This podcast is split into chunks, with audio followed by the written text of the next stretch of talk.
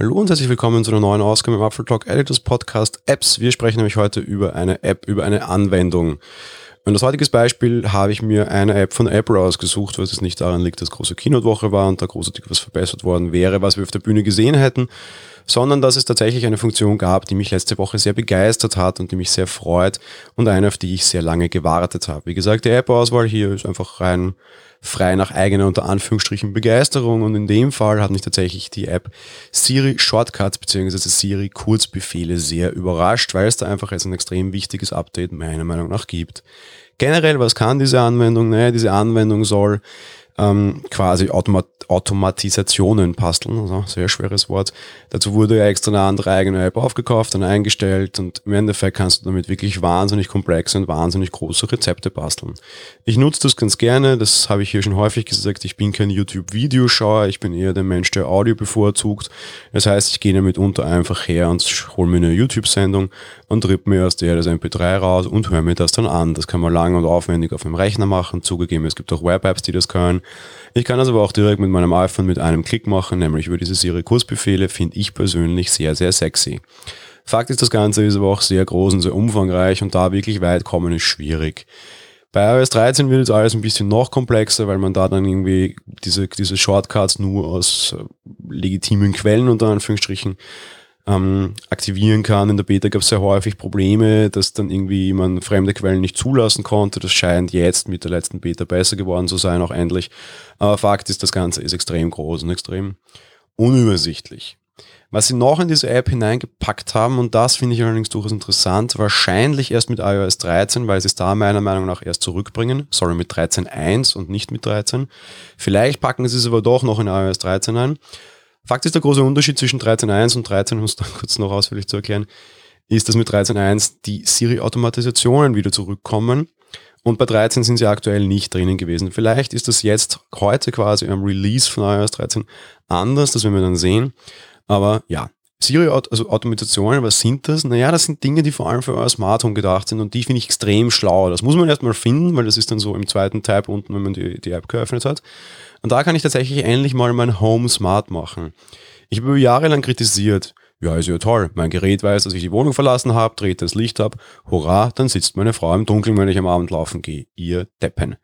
Naja, die App kann das tatsächlich ein bisschen besser. Da kannst du zum Beispiel einstellen, ja, wenn der Letzte das Haus verlassen hat oder wenn der Erste das Haus betritt, sofern die Sonne schon untergegangen ist, dreht das Licht auf. Super toll, ich betätige keinen Lichtschalter mehr in meiner Wohnung selbst, weil entweder dreht sich's ab, wenn ich das Haus verlasse oder es dreht sich eben auf, wenn niemand heimkommt und es ist dunkel oder aber wenn wir zu Hause sind und es ist dunkel.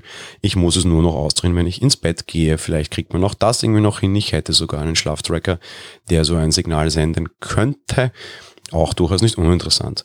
Was da aber noch drinnen geht, und das ist vor allem das, was ich heute eigentlich sagen wollte, nach jetzt drei Minuten App-Vorstellung, mit iOS 13.1 und den Automatisationen können neue Dinge als Auslöser für diese Automatisationen gelten. Zum Beispiel, und da dachte ich die Hölle fritt zu, NFC-Tags. Ich kann einen NFC-Tag mit der Oberseite meines Handys abscannen und eine Automatisation startet. Ich habe in meinem Haus, diese Tags sind kleine Sticker, schon sehr viele dieser Sticker irgendwo positioniert, um gewisse Dinge zu starten. Im Auto übrigens auch, auch im Büro, weil die sind so klein und auffällig, dass es egal ist.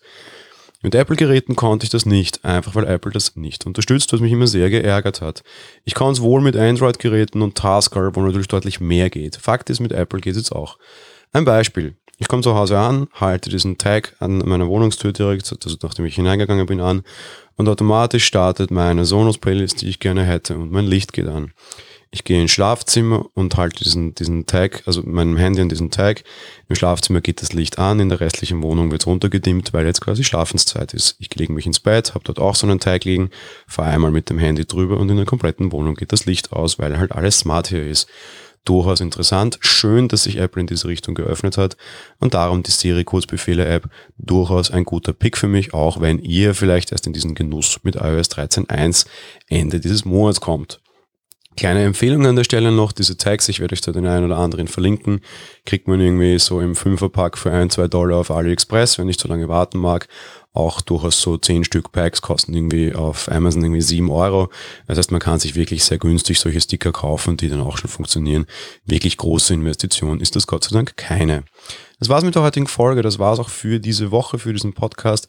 Gerne der Hinweis auf unsere Steady-Kampagne. Bitte unterstützt uns bei Steady, werft uns irgendwie so ein bis fünf Euro, wenn es uns nach uns geht, in unseren Hut. Dann kriegt ihr auch diese Folgen hier früher, kriegt ein zusätzliches Format, spart auch die Werbung und ja, es wird hier bald Werbung geben. Auch das war angekündigt und sichert das Projekt und haltet uns unabhängig.